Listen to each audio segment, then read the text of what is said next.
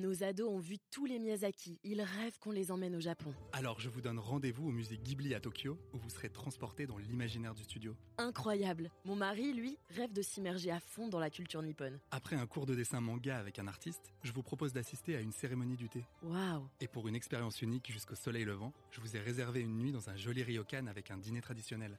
Je nous y vois déjà. Avec Marco Vasco, ne rêvez plus, vivez votre voyage l'esprit libre. Au rendez-vous sur marcovasco.fr pour imaginer votre prochain voyage sur mesure. Gilles Bonenfant, bonjour. Bonjour. Alors, quel est le meilleur conseil que vous avez reçu dans votre vie et surtout, qui vous a donné ce, ce- ce conseil si précieux? Écoutez, J'étais ingénieur pétrolier euh, euh, stagiaire et le patron de la boîte euh, m'a dit un jour c'est bien les études que tu fais mais tu n'appuies pas assez sur le crayon. C'est-à-dire on n'est pas sûr des résultats que, que, que tu montres parce que tu n'es pas assez ferme sur le crayon. Et donc euh, si tu veux être cru, si tu veux être suivi, sois ferme sur ton crayon. Donc c'est le conseil que j'ai reçu. J'avais 23 ans, j'étais un jeune stagiaire ingénieur dans le pétrole dans l'Oklahoma.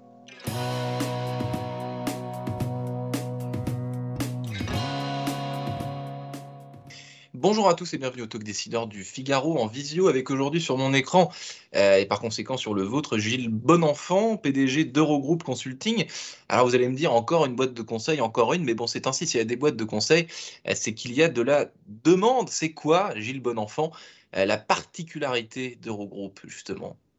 Bah, D'abord, euh, c'est c'est pas une de plus, c'est une des pionnières, puisque nous, on existe depuis 40 ans.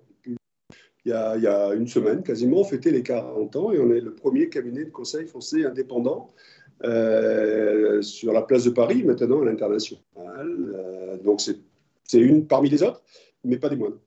Quand je disais une de plus, Gilles Bonenfant, je disais surtout euh, une de plus invitée dans, ce- dans cette émission car, car, car- Ouais, car- pardon, c'était une interprétation peut-être forcée, mais, mais oui, non, c'est important d'avoir le, le- le conseil est, né des pays euh, euh, anglo-saxons, et, ben voilà, nous, on a décidé, euh, mes prédécesseurs hein, ont décidé, en temps, de, de créer un cabinet français d'essence européenne à euh, vocation internationale, mais dont les racines, dans les décisions, dans l'origine est française. Vous évoquiez il y a quelques minutes, Gilles Bonenfant, un souvenir, euh, un souvenir de, jeunesse quand vous aviez euh, 23 ans. Qu'est- Qu'est-ce qui explique que vous, aujourd'hui, soyez à la tête du- du- d'une boîte comme, comme, celle-ci? En quoi ça vous ressemble euh, et en quoi bah, vos compétences, votre expertise, eh ben, euh, elle, vous a permis d'acquérir à ce poste? Bah, D'ailleurs, d'abord, je voulais être donc je me suis testé dans le pétrole pendant quelques temps, puis je savais que je ne voulais pas être un ingénieur, voilà, je voulais être, je voulais des missions variées, je voulais rencontrer des gens, je voulais euh, non pas simplement être utile dans ma boîte, mais être utile dans les, dans les clients qu'on accompagne. Donc j'ai pris goût très tôt au métier du conseil. Euh, C'était euh, bah, quand j'ai démarré, maintenant il y a quelques années, un peu, un peu novateur pour un, pour un ingénieur. Je me suis accroché. D'abord, je ne pensais pas que c'était un métier. J'ai appris que c'était un métier. Je n'étais pas sûr que je pouvais en faire mon métier. J'ai compris que je pouvais en faire mon métier. Puis finalement, euh, le, le- mal m'a gagné. Et voilà, ça fait 35 ans que je fais ce métier de consultant. Ah, justement, il y a deux, il y a, deux, euh, deux catégories de personnes dans le conseil. Il y a ceux qui, comme vous, euh, restent un certain nombre d'années et finalement bah, ne- n'en sortent plus jamais, et d'autres qui en sortent plutôt vite. Enfin, il y a, un, turnover à, plusieurs niveaux comme ça. Est-ce que c'est toujours le cas euh, au- aujourd'hui, ou alors est-ce que euh, les carrières dans le conseil, ça, change euh, un peu il y a une disruption de, de cette Non, il y a toujours des cycles, euh, plus ou moins longs. Euh, peut-être en ce moment, ils ont tendance à se raccourcir, mais peut-être pas que dans le métier du conseil. Je pense que, on va dire, les générations 25-30 ans s'interrogent beaucoup depuis quelque temps, et pas simplement lié à ce que nous venons de deux. Je crois que c'est des cycles. C'est des cycles. Euh, moi, je les ai vécus dans ma vie professionnelle. Quand, quand j'ai démarré ce métier, on faisait 2, 3 ans, 4 ans. Puis quelques années après, on disait 7, 8. Puis là, on est peut-être redescendu sur un rythme un petit peu, un petit peu plus bas. Puis vous savez, c'est un métier où voilà, il y a grades, il y a des, et puis quand, on, a envie de, voilà, de devenir manager, on se dit pourquoi pas tester un tout petit peu. Puis après, il y a, une, autre, une autre attractivité qui est ce qu'on est capable de devenir associé et de démontrer que. Euh, et puis c'est une alchimie intéressante entre finalement euh, ce que le marché nous renvoie, parce qu'on ne progresse pas si le marché ne nous renvoie pas une, une image, une position positive, ce que les consultants nous renvoient, c'est-à-dire que si on n'est pas capable d'être attractif pour, pour les jeunes générations et attractif pour nos clients, en fait, euh, on va faire autre chose. Donc, euh, peut-être que j'ai eu un bout de double attractivité, je ne sais pas. Gilles Bonenfant, vous avez employé ce terme de, cycle, ce, côté cyclique des, des recrutements et, des carrières. Quand vous recrutez quelqu'un, est-ce que est-ce que dans votre esprit, vous voulez le garder pour les dix prochaines années, euh, pour les 20 prochaines années, ou alors ça vous importe assez peu finalement Quand vous recrutez, vous vous, mettez dans quel, euh, mindset? Il y a deux choses différentes. La première, c'est comme on est un cabinet qui a 40 ans, qui est indépendant, qui se transmet, il faut qu'il y en ait qui restent. Euh, s'il ne reste pas, à un moment donné, on va se retrouver, on va se retourner, il n'y aura personne derrière. Après, euh, c'est assez difficile. Quand on recrute, on recrute pour que les gens euh, fassent une carrière, mais c'est des métiers où à un moment donné, voilà, on, franchit des étapes, on a envie de perdurer ou finalement on a envie de faire autre chose. C'est des métiers où on est, on assez sollicité, d'abord par nos clients. Il faut être, faut pas mal par la concurrence, où il y a de la chasse qui se fait, mais c'est vrai dans d'autres métiers. Donc, non, quand, on recrute, on a une logique de, projection, de projection dans le temps, mais il faut aussi accepter qu'il y ait du turnover dans ce métier comme dans d'autres. C'est ça. D'abord, ça fait des alumni et, c'est très important. C'est une façon de rayonner aussi pour, le cabinet de conseil. C'est une question d'être attractif aussi parce que ça ramène d'autres candidats. Donc euh, voilà, mais, mais, surtout pas pour dire euh, on recrute quelqu'un, il est là deux ans et c'est bon. Non, non, on recrute pour fabriquer une entreprise. Ça fait 40 ans qu'on le fait, on y tient et surtout pour avoir des gens qui prendront euh, le relais derrière nous. La transmission, pour nous, c'est essentiel.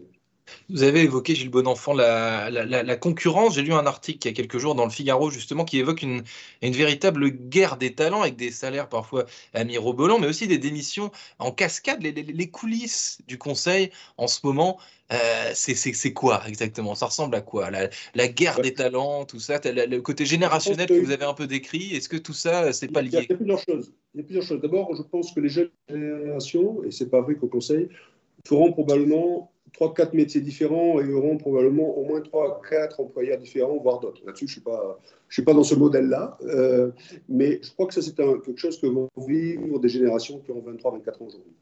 Euh, deuxième élément, la période qui vient d'être vécue est une période qui a été subie par beaucoup de jeunes générations et dans un certain nombre de, grands cabinets, et en particulier des cabinets d'audit euh, anglo-saxons, la logique de euh, on profite de cette période-là pour diminuer les bureaux, faire du télétravail, euh, j'allais dire à outrance. Et voilà, donc la question est est-ce que les bureaux, c'est un lieu qui apporte quelque chose d'autre consultants? On a en ce moment moins de turnover que dans d'autres structures et je pense qu'on a su apporter une proximité. Voilà. Pendant le confinement, il s'avère qu'on a déménagé et on n'a pas gagné un mètre carré, et c'était volontaire. On a réaménagé des bureaux de façon complètement différente, et les gens viennent chez nous pour s'inspirer, pour réfléchir, pour rencontrer, pour créer, euh, pour sortir de chez eux. Euh, et puis quand ils n'ont pas besoin d'être ici, ils sont chez eux, et c'est très bien. Ce qui n'est pas le cas de beaucoup de grosses structures, et d'ailleurs, ce n'est pas que dans le conseil, euh, beaucoup, d'entreprises d'origine anglo-saxonne ou américaine ont commis tout le monde à domicile. Hein.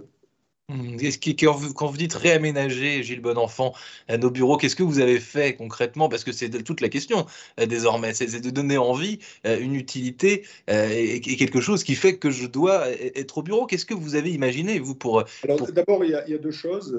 Je serais ravi de vous accueillir. On a des bureaux magnifiques, une vue magnifique sur Paris, et c'est fait exprès. On a, on a des terrasses, il y a des jardins, c'est fait pour. Deuxième élément, on est en free sitting et sans papier. En fait, il y a des espaces pour 1, pour 2, pour 10, pour 12, pour 15, pour 30. Il y a un amphi de 200 personnes. Euh, et les gens choisissent. choisissent, et c'est vrai pour tout le monde. D'ailleurs, je, vous parle, je m'adresse à vous d'une salle de réunion que j'ai réservée pour cette interview. Mais je n'ai pas de, bureau attrité et je n'en souhaite pas. Et je pense que ça fait partie d'un métier, d'ailleurs, qui est un métier de nomade, parce que le métier de consultant en bouge beaucoup.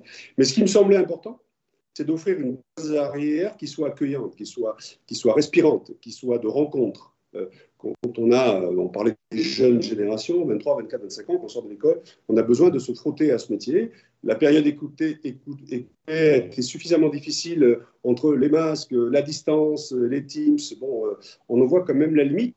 il faut fabriquer du lien qui n'est pas simplement du lien social, c'est du lien professionnel. C'est des métiers où on, on, on change de management assez fréquemment, donc on progresse parce qu'on rencontre les gens progresse parce qu'on a un, problème à résoudre, qu'on le met sur la table et que nos voisins de bureau nous aident à le résoudre. C'est ça qui est, fantastique, c'est ça qui est formidable. Et donc pour ça, il ne faut pas des cloisons.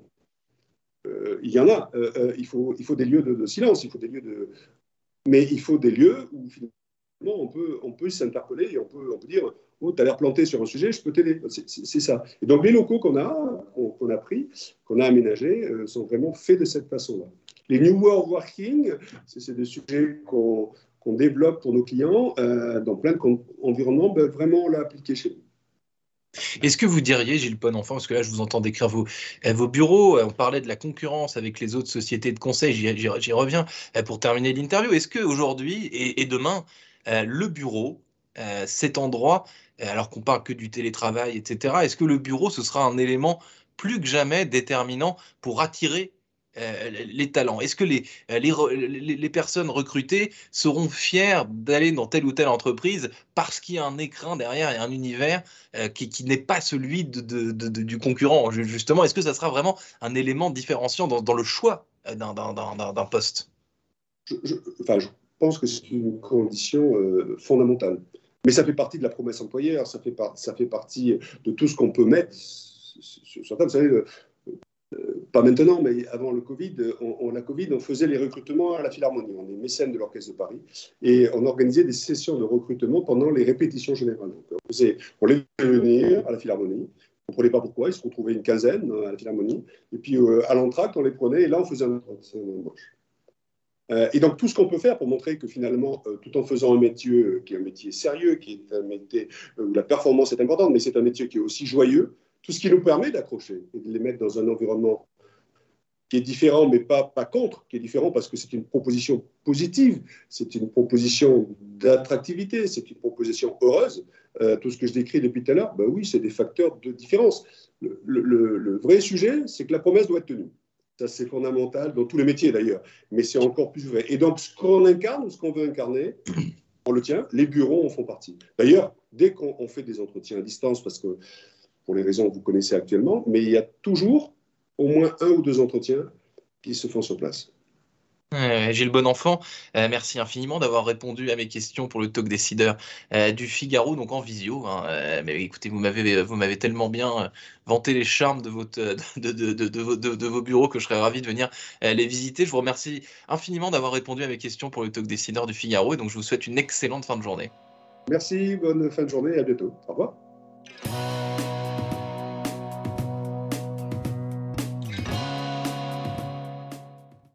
Ados ont vu tous les Miyazaki. Ils rêvent qu'on les emmène au Japon. Alors je vous donne rendez-vous au musée Ghibli à Tokyo, où vous serez transporté dans l'imaginaire du studio. Incroyable. Mon mari, lui, rêve de s'immerger à fond dans la culture nippone. Après un cours de dessin manga avec un artiste, je vous propose d'assister à une cérémonie du thé. Waouh Et pour une expérience unique jusqu'au soleil levant, je vous ai réservé une nuit dans un joli ryokan avec un dîner traditionnel. je nous y vois déjà. Avec Marco Vasco, ne rêvez plus. Vivez votre voyage l'esprit libre. Au rendez-vous sur marcovasco.fr pour imaginer votre prochain voyage sur mesure.